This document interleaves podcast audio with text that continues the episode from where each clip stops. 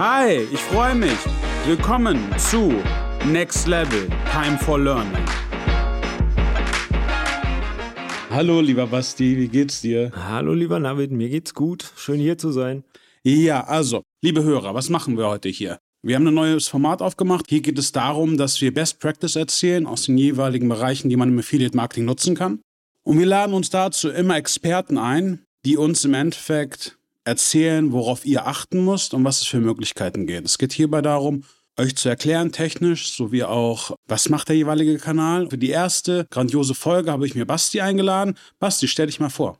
Ja, mein Name ist Bastian Schneider. Ich arbeite seit mittlerweile 15 Jahren im Bereich Online-Marketing habe angefangen bei einem Affiliate-Netzwerk, bin dann über eine Retargeting-Firma, in der ich auch ein paar Jahre als Geschäftsführer tätig war, irgendwann in meine eigene Retargeting-Firma gerutscht, die ich allerdings vor zwei Jahren verlassen habe, um mich anderen Geschäftsfeldern zuzuwenden.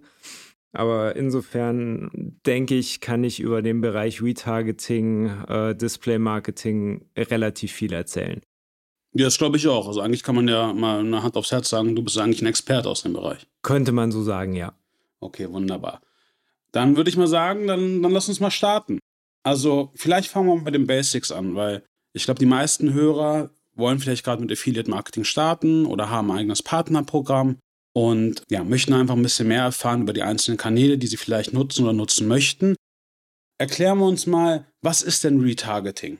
Ja, Retargeting ist im Prinzip ein, ein Weg, um den Nutzer wieder in meinen Online-Shop zu kriegen. Nehmen wir mal an, du hast einen Online-Shop für Schuhe, du hast einen User, der schaut sich bei dir rote Turnschuhe an und entscheidet sich aber jetzt aktuell nicht zum Kauf, surft dann weiter und Retargeting sorgt letztendlich dafür, dass wir diesen User daran erinnern, hey, Moment mal, du warst doch hier in diesem Schuhladen und wolltest doch eigentlich da einkaufen und den User letztendlich dazu zu bringen, wieder in deinen Shop zu gehen und das Produkt dann auch wirklich zu kaufen. Was man dann halt auch noch mal zusätzlich hört, ist irgendwie Prospecting. Und was ist Prospecting?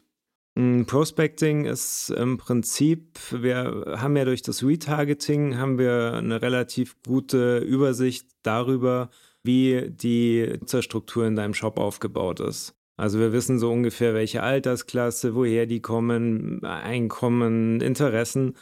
Und ähm, daraus kann man im Prospecting quasi eine erweiterte Zielgruppe bauen und sagen, wir haben dann letztendlich eine, ja, eine, eine Gruppe von potenziellen Kunden, die wir ansprechen können. Und das ist letztendlich Prospecting, quasi auf Basis der Nutzer in deinem Shop, ähm, neue Nutzer zu finden, die quasi dann auch über Display Marketing angesprochen werden und hoffentlich in deinem Shop dann auch was kaufen. Okay, und das ist eigentlich normal, dass, sage ich mal, wenn wir jetzt vom klassischen Retargeting reden über den Affiliate-Channel, dass ein Teil Prospecting immer dabei ist oder ist das eigentlich per se äh, schon Fokus auf Retargeting?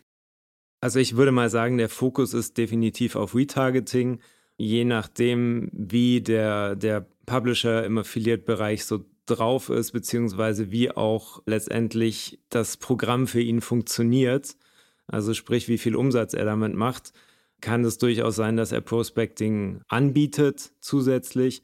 Reines Prospecting über den Affiliate-Kanal wird aber, denke ich, niemand anbieten. Und dann reden wir ja auch immer, wenn wir über Retargeting und Prospecting reden, über Postview. Kannst du uns mal vielleicht Postview erklären? Kann ich gerne machen, ja.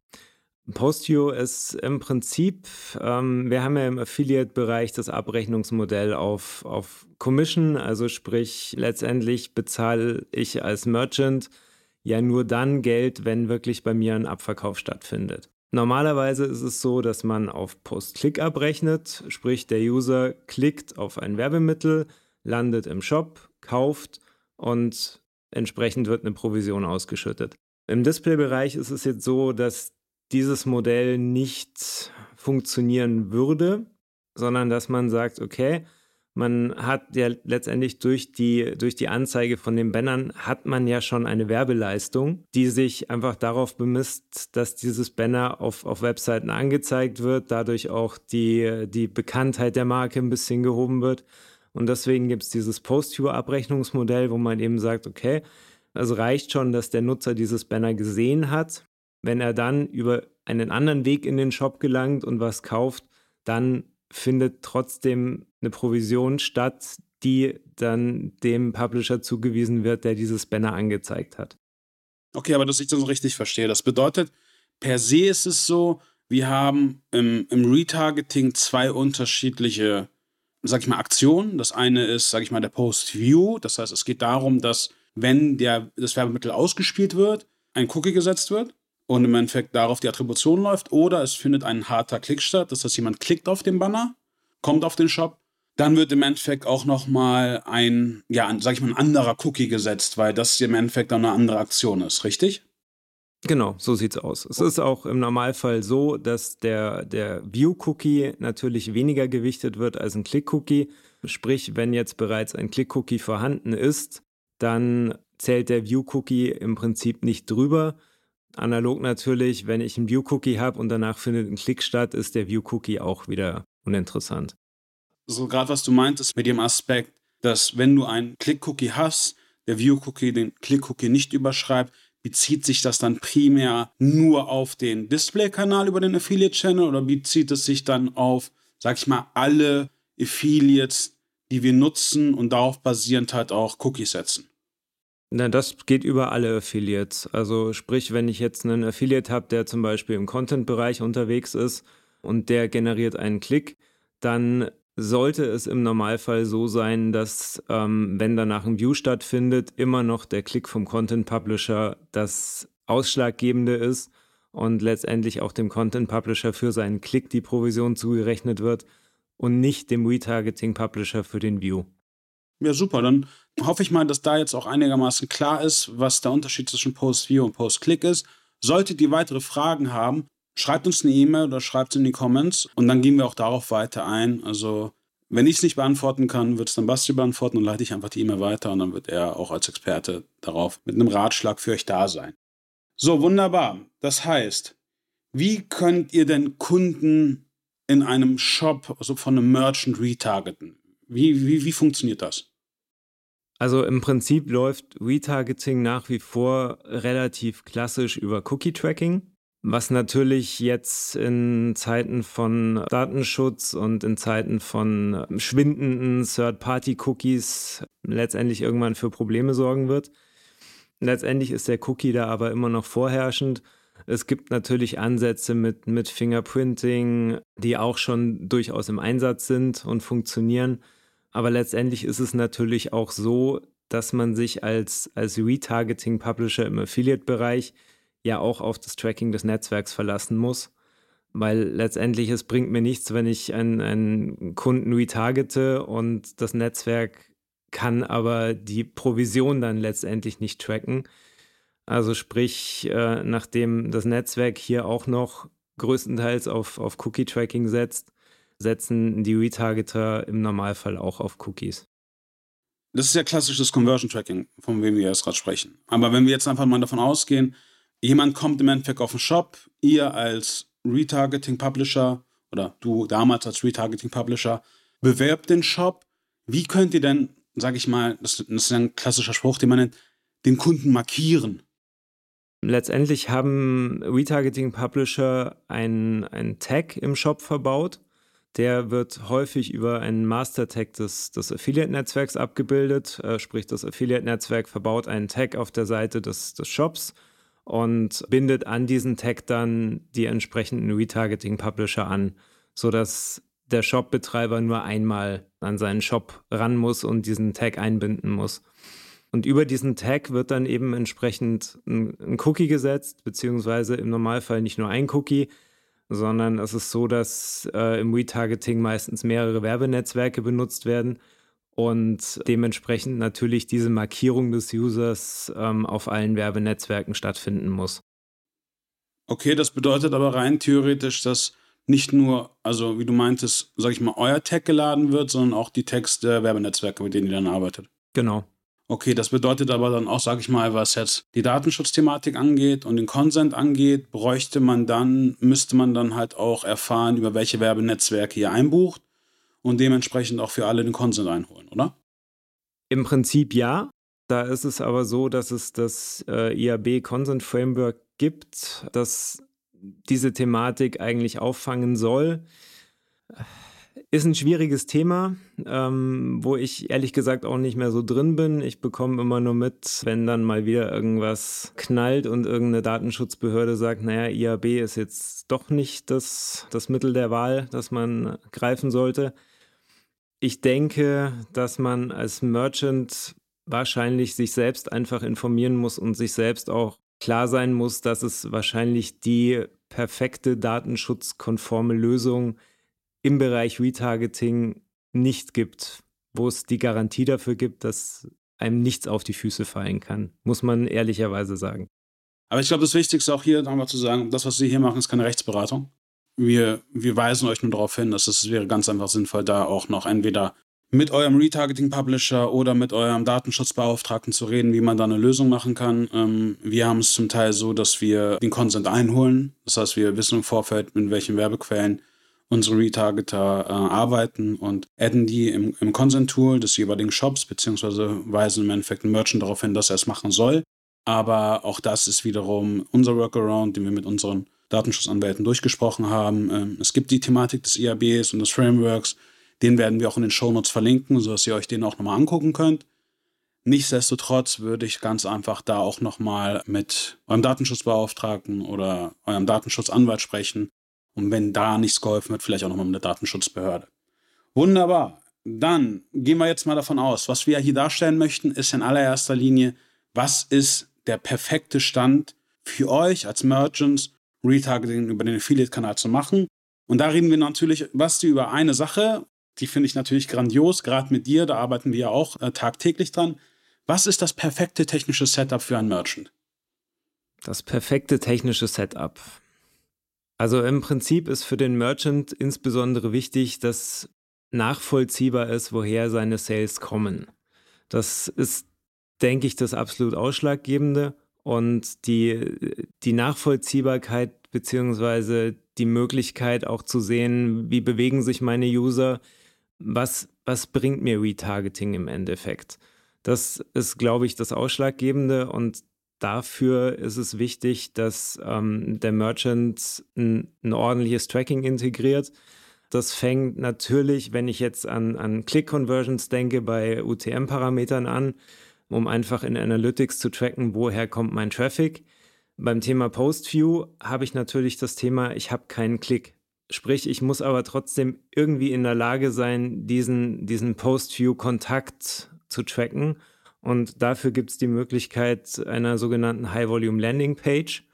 Sprich, das ist nichts anderes als eine, als eine leere Seite, die einen Tracking-Code drauf hat und die geladen wird, wenn der Banner auch entsprechend auf irgendeiner Webseite geladen wird. Und darüber habe ich die Möglichkeit, als Merchant letztendlich zu sehen, wie viele, wie viele Post-View-Kontakte habe ich und auch letztendlich diese dann entsprechend den, den Conversions, den Verkäufen zuzuordnen. Die würdest du dann halt, also die High-Volume Landing Page ist ja wie schon gesagt eine leere Seite, die du ja im Endeffekt dann auch auf der Seite des Shops verbaust. Und dann würdest du rein theoretisch dann halt auch, ähm, sag ich mal, die, die Hits, also beziehungsweise die Views, dann auch über Analytics tracken können, richtig? Kann man machen, ja. Man muss natürlich sagen, das hat auch so ein, so ein paar unschöne Nebeneffekte, insbesondere weil natürlich die Anzahl der Views relativ hoch ist. Sprich, das zerstört natürlich auch ein Stück weit die Statistik in Google Analytics, wenn ich es über Google Analytics laufen lasse. Also Google Analytics ist nicht dafür gemacht, Post-View zu tracken und man muss ehrlicherweise sagen, wenn man es darüber macht, ist es ein Workaround. Es gibt spezialisierte Tools dafür, die das können.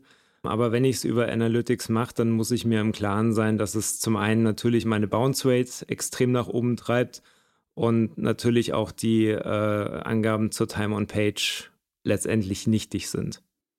Ja, genau. Aber gut, das Einzige, was man dann noch natürlich machen könnte, wäre dann per se versuchen, ähm, sage ich mal, im Master View halt die Subdomain zu exkludieren, sodass du einmal wenigstens die bereinigten Zahlen hast. Und was du halt auch machen solltest, ist wichtig für euch, wenn ihr es wirklich über Analytics tracken wollt. Das, was wichtig ist, ist, benutzt einen anderen UTM-Parameter. Das heißt, ihr habt einmal, sage ich mal, den UTM-Parameter des Netzwerkes und was wir dann immer machen, ist, wir haben dann Netzwerkname Underline Retargeting. Das heißt, wir wissen halt auch alles, was auf, auf diese Source reinkommt oder auf das Medium, hängt ab, wie ihr es im Endeffekt definieren wollt, ist halt, äh, sind die Post-View-Hits. Und die würden wir dann halt auch rein theoretisch dann auch exkludieren, sodass ihr auf der einen Seite ein View habt, wo ihr die komplette User Journey sehen könnt, mit den Views, was euch komplett alle anderen Statistiken zerstört. Da sind wir uns mal alle einig. Und auf der anderen Seite hast du dann im Endeffekt den Master View, wo du die reellen Zahlen hast. Wichtig ist, wenn ihr das über Analytics macht, achtet darauf, dass wenn ihr das Analytics-Script auf der High-Volume Landing Page verbaut, dass ihr den Zusatz hinzufügt, dass die Cookie-Laufzeit der High-Volume Landing Page halt limitiert ist. Das heißt, auf das, was ihr als, sage ich mal, Default Post-View-Cookie-Laufzeit im Netzwerk vereinbart, so dass im Endeffekt auch die Attribution über Analytics vernünftig funktioniert. Wir gehen jetzt weiter. Also wir gehen ja weiter technisches Setup beziehungsweise das perfekte Setup. Wie würdest du weiter vorgehen? Das eine war jetzt die High Volume Landing Page. Das andere wäre jetzt mal, was ist für dich eine, eine gute Cookie-Laufzeit im Post-View-Bereich? Also im Post-View-Bereich würde ich auf eine Cookie-Laufzeit von nicht mehr als, als 24 Stunden gehen. Man muss ganz ehrlich sagen, dass der Werbedruck, sprich die Anzahl der, der Banner, die die Kunden sehen, einfach auch schon so hoch ist. Es ist extrem unwahrscheinlich, dass ein Kunde 24 Stunden lang kein Banner gesehen hat. Insofern macht eine höhere Laufzeit im Prinzip weder für den Merchant noch für den Publisher wirklich Sinn. Was ich auch ab und zu sehe, wenn wir gerade in Audits gehen, wenn du eine Cookie-Laufzeit hast von zwei Tagen, drei Tagen, zum Teil neun Tagen, das macht eigentlich irgendwie vorne und hinten keinen Sinn. Nee, es macht vorne und hinten keinen Sinn und letztendlich muss man ja auch sagen, dadurch, dass es ja nur ein View ist, also sprich dadurch, dass das Banner nur gesehen wurde, ist natürlich die Werbeleistung auch jetzt gegenüber einem Klick deutlich reduziert und das sollte sich in meinen Augen auch in der Cookie-Laufzeit widerspiegeln. Sonst, wenn wir jetzt auch mal davon ausgehen, Banner. Ich meine, ihr spielt ja im Endeffekt die ganze Banner aus. Wie würdest du da vorgehen? Ist, ist das, sage ich mal, auch relevant, wo du sagen kannst, da kannst du, da kannst du noch irgendwie was machen, wo wir auch, auch allein technisch gesehen, ist da irgendwas auch noch mal zu erfahren, weil, sag ich mal, im Gegenzug Bannergröße, statische Banner, animierte Banner. Also generell ist es natürlich so, ähm, dass ein Banner optimalerweise klickoptimiert sein sollte.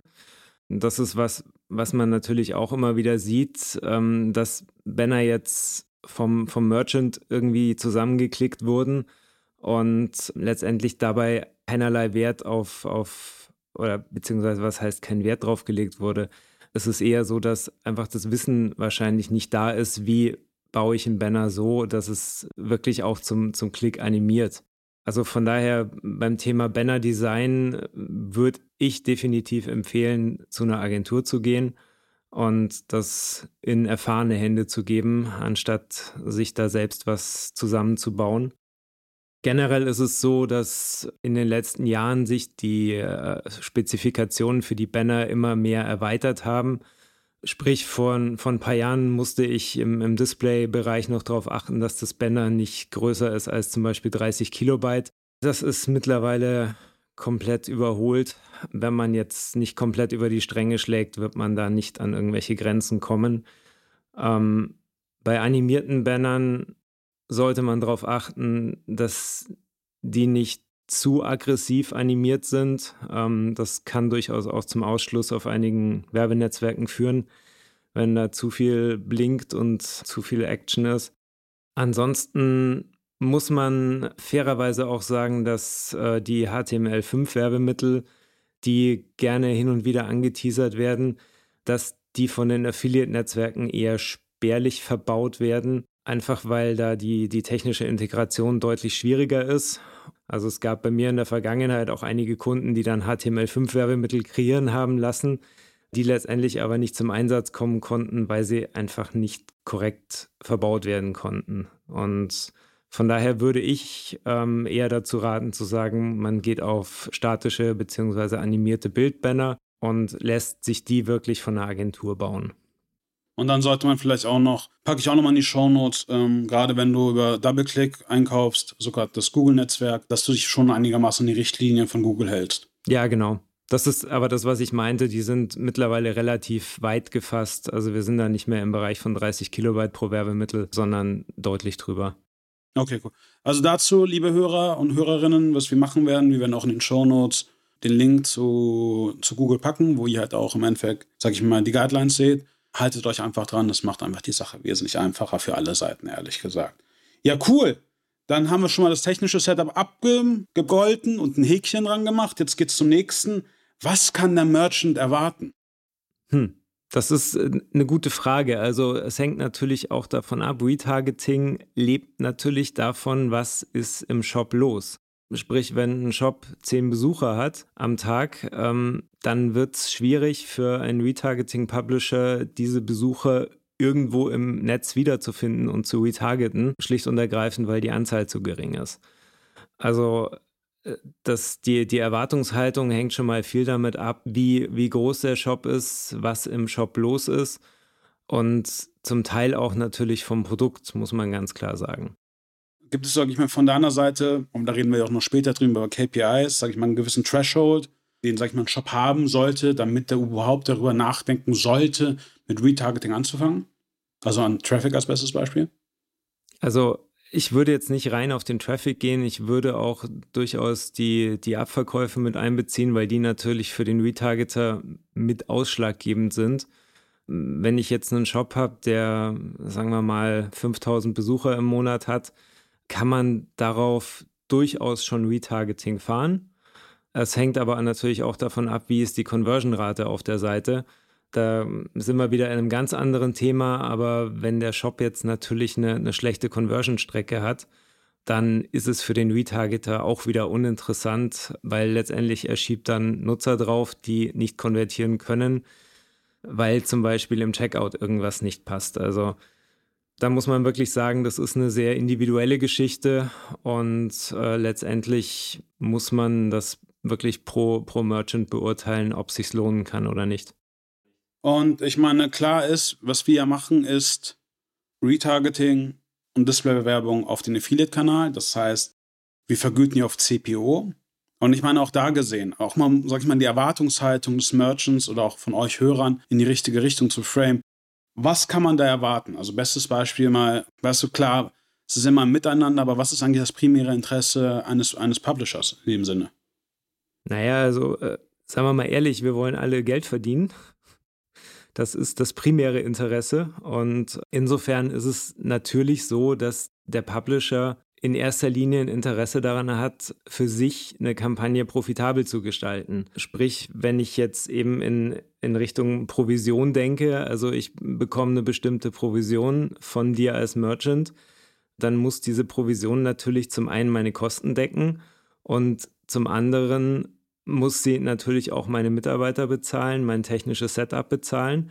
Und äh, ja, insofern ist natürlich diese, diese CPO Geschichte immer ein bisschen zweischneidig, weil der Publisher natürlich versucht, möglichst viele Conversions auf den Retargeting-Kanal zu ziehen. Das würde aber auch rein theoretisch bedeuten, wenn wir jetzt mal weitergehen, also du hast ja immer den Punkt, dass natürlich wir auch als Agentur oder die Merchants selber oder auch das Netzwerk bei euch dann anklopft und sagt, ey, kannst du nicht mehr skalieren, kannst du nicht mehr optimieren, kannst du vielleicht nicht nur auf Neukunden gehen. Sagen wir mal ehrlich, das ist ja auch, wenn du irgendwie mit einem Shop irgendwie 200 Euro Umsatz machst oder 300 Euro Umsatz machst, zwar schön, dass wir das fragen, aber eigentlich ja per se auch nicht umsetzbar, weil du ja gerade gesagt hast, du hast ja einfach deine Kosten, du hast deinen Mediaspend, den du haben möchtest. Ähm, das heißt, rein theoretisch geht man davon aus, man setzt die Kampagnen an und dann laufen sie. Genau. Also das war auch so meine Erfahrung in der Vergangenheit, dass man natürlich schon mal versucht hat bei einem, bei einem größeren Kunden, der jetzt sagen wir mal ab, im Bereich ab 1000 Euro vielleicht im Monat Umsatz generiert hat, dass man da gesagt hat, okay, ich kann mal was ausprobieren, ich kann mal vielleicht auch mal ein AB-Testing fahren, ich äh, kann mit bestimmten Parametern, mit der, ähm, mit der Recency, mit dem Frequency Cap ein bisschen spielen. Aber am Ende ist es natürlich nur möglich, wenn auch entsprechend Umsatz dabei rumkommt. Ja, und ich glaube, das ist auch wichtig, einfach zu erklären. Ich meine, es ist ja immer so, dass, und das machen wir auch, das machen auch unsere Account Manager, immer wieder natürlich versuchen, mit dem Affiliate und dem Publisher zu reden und sagen, push, push, weißt du, schick uns mehr Traffic. Aber es ist halt im Endeffekt auch einfach ein CPO-basierendes Geschäft. Das heißt, wenn du natürlich sagst, du möchtest skalieren, und das ist ja das generelle Problem, irgendwann mal kommst du an den Punkt, wenn du einfach mehr Traffic schickst, dass einfach dein, deine Kosten sich erhöhen, aber dein Ertrag sich nicht erhöht. Das heißt, im Endeffekt, dein Return of Ad Spend nimmt ab. Und das, das, das ist ja im Endeffekt, wie schon gesagt, das, was, wir, was auch Basti gerade meinte. Es geht in allererster Linie darum, dass alle Seiten Geld verdienen. Vorteil ist, es ist halt ein relativ stabiles Geschäft. Das heißt, du, du weißt, was du auch an Akquirierungskosten hast als Merchant. Aber dafür kannst du aber auch halt natürlich eine, eine gewisse Gegenleistung vom Affiliate verlangen. So sieht's aus, genau. Okay, wunderbar. Solltet ihr aber im Endeffekt auch da Ansätze haben, und darauf gehen wir auch später nochmal ein, dass ihr sagt, hey, cool, verstehen wir, und jetzt möchten wir im Endeffekt auch eine Situation schaffen, wo wir aber sagen, wir möchten einfach den Werbeexperten, und das ist in dem Fall unser Publisher, dazu nutzen, trotzdem, sag ich mal, in Vorleistung zu gehen. Darauf gehen wir dann auch im späteren nochmal ein. Da müssen wir halt einfach ein anderes Modell finden oder ein hybrides Modell finden, sodass das auch dann Sinn macht. Und jetzt, Basti, kommen wir jetzt nochmal zu zu den nächsten Punkt. Und das ist, glaube ich, auch noch echt wichtig für unsere Hörer. Worauf sollte man als Merchant beim Retargeting achten? Was sind von unserer beiden Seiten, sage ich mal, so die Best Practice? Fangen wir mal ganz einfach an. Ne? Es heißt ja immer, mehr ist besser. Mit wie viel Retargetern sollte man denn zusammenarbeiten auf dem Shop? Das hängt natürlich auch wiederum von der, von der Größe des Shops ab und wie viele User ich habe. Ehrlicherweise muss man sagen, dass im Retargeting-Bereich die meisten Retargeter letztendlich dasselbe Inventar nutzen. Sprich, es gibt einfach bestimmte Einkaufsquellen, die offen stehen und die von vielen Retargetern genutzt werden und es gibt relativ wenige Retargeter, die wirklich exklusiven Traffic haben. Insofern sollte man sich bewusst sein, je mehr Retargeter ich da drauf habe, desto mehr zum einen generiere ich Konkurrenz zwischen den Retargetern, ähm, macht denen letztendlich ihr Geschäft kaputt und zum anderen tauchen meine Banner natürlich auch immer mehr auf. Sprich, ich habe auch irgendwann den Effekt, dass der User, den ich eigentlich von meinem Produkt überzeugen will, vielleicht unter dem Werbedruck äh, letztendlich sagt, nee, interessiert mich nicht mehr, will ich nicht mehr, weil sehe ich einfach zu oft. Den Effekt gibt es auch und insofern würde ich als Merchant erstmal, wenn ich wirklich komplett neu in die Materie starte, mit einem maximal zwei Retargetern anfangen. Wenn ich sehe, das klappt noch nicht so ganz, dann äh, würde ich vielleicht eher einen austauschen, als noch einen dazu nehmen. Im Prinzip kann man natürlich auch mit mehr Retargetern arbeiten, aber dann muss der Shop auch wirklich eine entsprechende Größe haben. Du hast es ja auch gerade gesagt, wir haben ja auch im Vorfeld darüber gesprochen. Ich meine Arbeitsaufwand. Und jetzt geht es ja im Endeffekt darum, wir wissen, dass wir auf CPO vergüten, wir wissen, dass wir im Endeffekt den Kanal auch bespielen möchten. Wie können wir eure Arbeit vereinfachen? Zum Beispiel, was wir halt immer machen, ist, wir haben halt in den Netzwerken eine eigene Retargeting-Werbemittelbereich, wo halt im Endeffekt auch ähm, die, unsere Retargeting-Banner sind. Würde es euch helfen, also das machen wir zum Beispiel eigentlich default, dass wir einfach nur die Banner austauschen. Das heißt, ihr per se müsst in den Kampagnen gar nichts mehr machen. Wir ändern im Endeffekt nur die Standardbanner um in die Aktionsbanner und ändern die dann nachhinein selber wieder um, sodass ihr im Endeffekt wirklich immer die aktuellen Banner ausgespielt bekommt auf den Kampagnen und ihr euch eigentlich darauf konzentrieren könnt, ja, die Kampagnen auszusteuern, außer jetzt nochmal die Kampagnen zu stoppen, Werbemittel austauschen und Kampagnen wieder zu starten. Ja, also da, da triffst du den Punkt schlechthin. Das Schlimmste, was, was einem als Display-Publisher passieren kann, ist, dass ein Kunde alle zwei Wochen ankommt und sagt, hey, ich habe jetzt hier ein neues Banner-Set. Äh, nimm bitte die alten Banner raus, die lösche ich in zwei Wochen und bau bitte die ein. Das ist äh, wirklich, das generiert maximalen Aufwand und ist wirklich so ungefähr das, das Ätzendste, was uns passieren kann. Das, was ihr macht, ist genau die, der richtige Vorgehensweise zu sagen, ich habe die Banner im Netzwerk, ich stelle Retargeting-Publishern ein Set zur Verfügung, das ich als Agentur immer wieder update. Das ist wirklich, das ist perfekt. Also besser geht's nicht. Wie schon gesagt, das Wichtigste auch hierzu, meine lieben Mitarbeiter, jetzt hört ihr auch mal, ihr hört ja den Podcast auch. Das ist der Grund, weswegen wir es auch machen. gerade auch für Merchants, macht es einfach auch, hat den Vorteil, ihr habt auch nicht irgendwie 385 Millionen Banner im Netzwerk, die dann im Endeffekt sowieso keiner mehr nutzt, sondern konzentriert euch einfach auch auf das Set, was läuft und dann nehmt euch einfach auch mal die fünf Minuten Zeit. Ihr müsst die Banner so oder so hochladen und switcht die einfach und replace die. Das macht einfach Sinn. Okay, cool. Jetzt gehen wir zum wichtigsten, KPI-Check. Also wir haben ja zum einen gesagt, mit wie viel Retargetern wir jetzt mal arbeiten sollten. Wir haben auch darüber uns Gedanken gemacht, was ist ein Container-Tag, wie werdet ihr verbaut.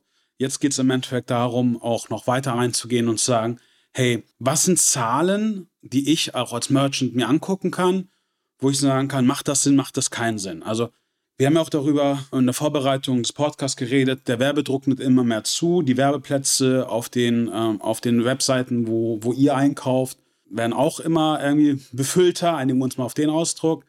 Wenn du jetzt irgendwie, keine Ahnung, irgendwie eine, eine, eine Click-Through-Rate siehst, kurz zur Anekdote, Click-Through-Rate bedeutet, du hast im Endeffekt die Impression, die du siehst im Netzwerk und darauf basierend die Klicks, das heißt die Leute, die auf den Banner klicken, das ist die Click-Through-Rate, die wir so definieren. Wenn die Click-Through-Rate irgendwie bei 2% ist, ist das für dich normal? Nein, das ist definitiv nicht normal. Das ist in meinen Augen deutlich zu hoch. Hat einfach damit was zu tun, man muss sich das einfach nur mal so grob durchrechnen im Kopf. Wenn ich heute auf einer, auf einer normalen News-Webseite bin, dann habe ich da zum Teil schon 20 bis 30 Banner, wenn ich mir eine Seite anschaue. Jetzt überlegen wir mal, wie viele Seiten ich als normaler User durchsurfe und wie oft ich da auf Banner klicke. Und dann sieht man, dass 2% schon eine sehr, sehr gesteigerte Rate ist. Man muss sich überlegen, das sind bei 1000 Banner-Views, wären das 20 Klicks. Und ich glaube, das äh, kollidiert mit der Realität von jedem, der im Internet surft. Also da muss man einfach klar sagen, okay, das, das kann so nicht hinkommen. Ich meine auch dazu mal ein kleiner Tipp. Die meisten von euch machen, benutzen ja auch andere Werbekanäle. Also sage ich mal mein bestes Beispiel, irgendwie Social Media, Facebook. Und ich meine, ihr könnt ja selber euch mal angucken, gerade bei Interactions, Impressions, die ihr im Facebook Business Manager habt. Und darauf basieren die Hardclicks, die da passieren, wie hoch ist die irgendwie CTA.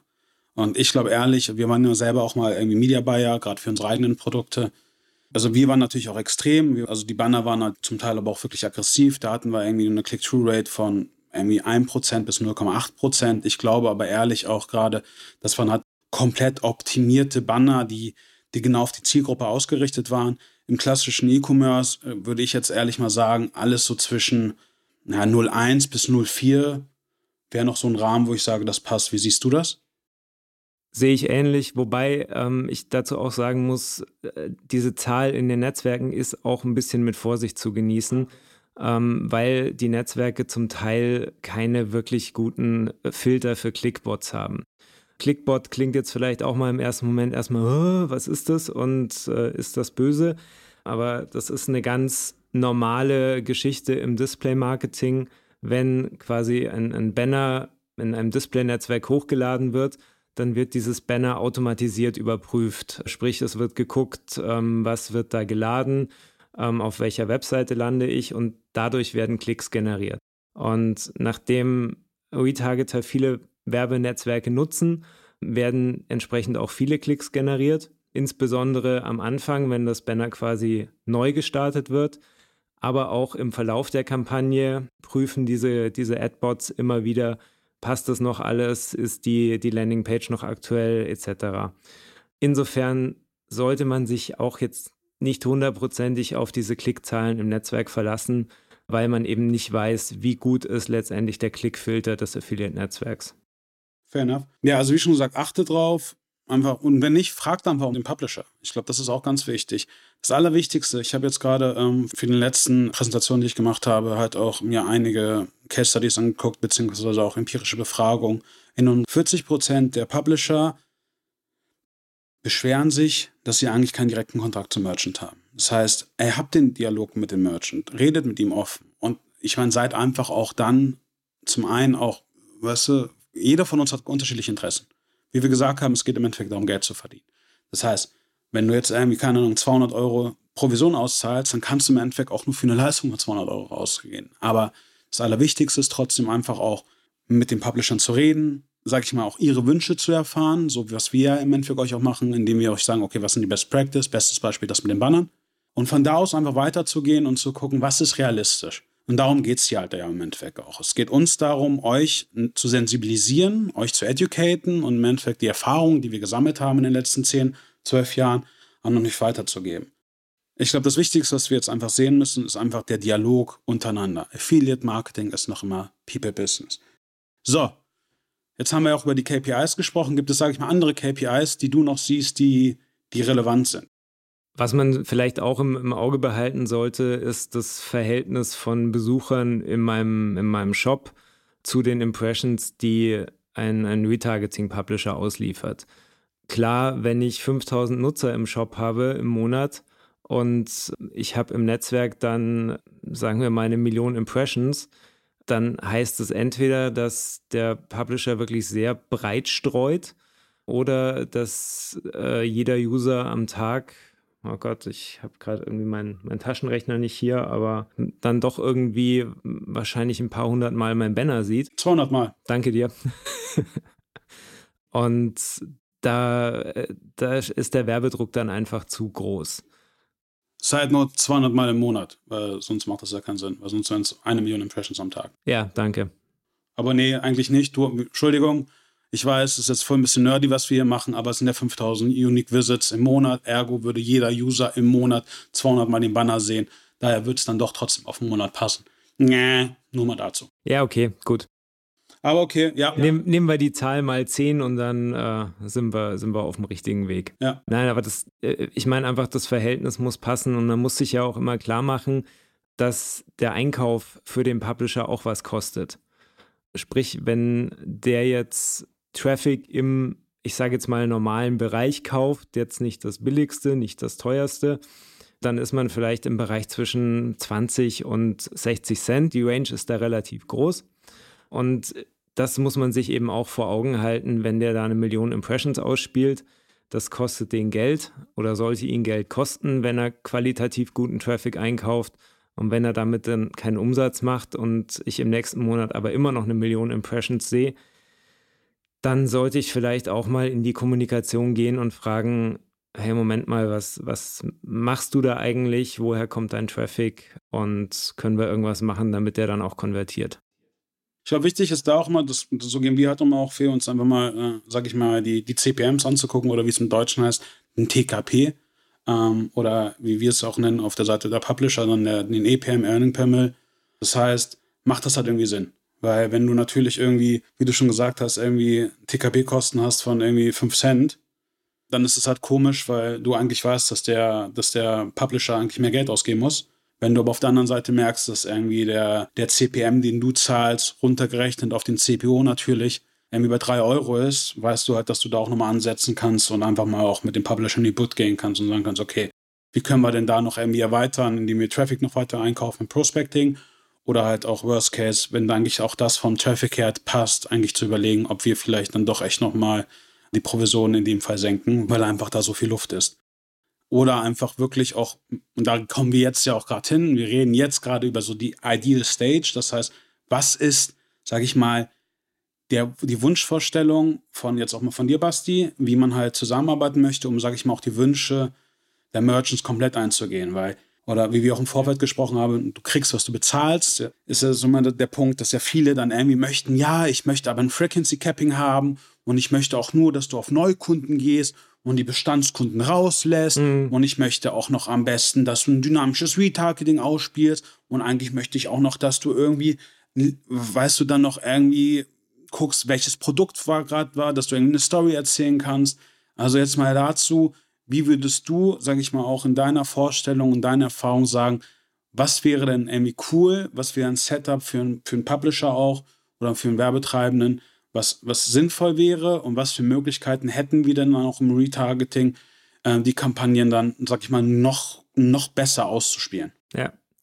Also wo du das jetzt gerade so gesagt hast, dran zurückdenkt, wie das war, wenn man eben solche Anfragen vom Kunden bekommen hat und dann wirklich sagen musste, okay, naja, also sei mir nicht böse, aber du bringst mir 200 Euro Umsatz im Monat.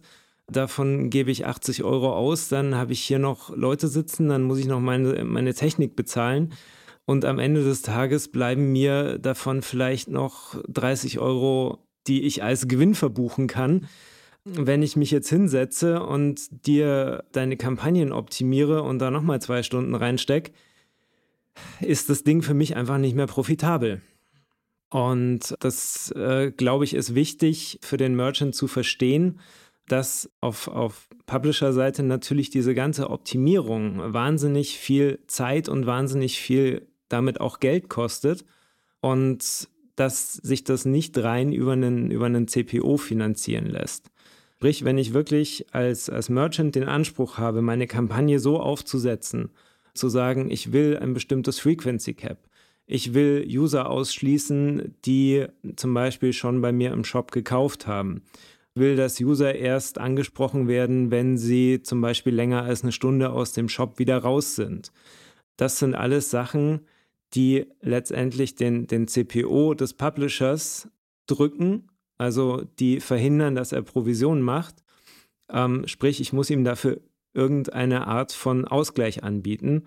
Und das kann in meinen Augen auf zwei Arten geschehen, indem man sagt, okay, ich vergüte dich für die Medialeistung, die du mir bringst. Sprich, ich zahle dir einen, einen CPM, der sich an deinem Einkaufspreis orientiert. Oder eben auch, ich zahle dir einen, einen monatlichen Fixbetrag dafür, dass du meine Kampagnen optimierst und da im Monat so und so viele Stunden Arbeit reinsteckst. Das sind die Optionen, die ich da sehe. Und dann könntest du aber genau auch diese Hebel ansetzen, die du gerade gemeint hast. Frequency Capping, weißt du, gewissen Time Delay. Also sollten euch die, die Begriffe jetzt irgendwie nicht bekannt sein, schreibt uns einfach nochmal auch irgendwie eine E-Mail dann werden wir eine Legende erstellen, wo wir halt einfach auch die nochmal kurz erklären. Ich glaube, das ist ganz wichtig. Also bei gewissen Sachen gehen wir einfach davon aus, dadurch, dass wir natürlich auch tagtäglich damit arbeiten, dass das irgendwie Usus wäre. Wenn das nicht der Fall ist, fair enough. Es geht ja im Endeffekt darum, hier Leuten was beizubringen, wie wir vorgehen. Bestes Beispiel Frequency Capping bedeutet, wie oft in 24 Stunden wird der Banner derselben Person ausgespielt.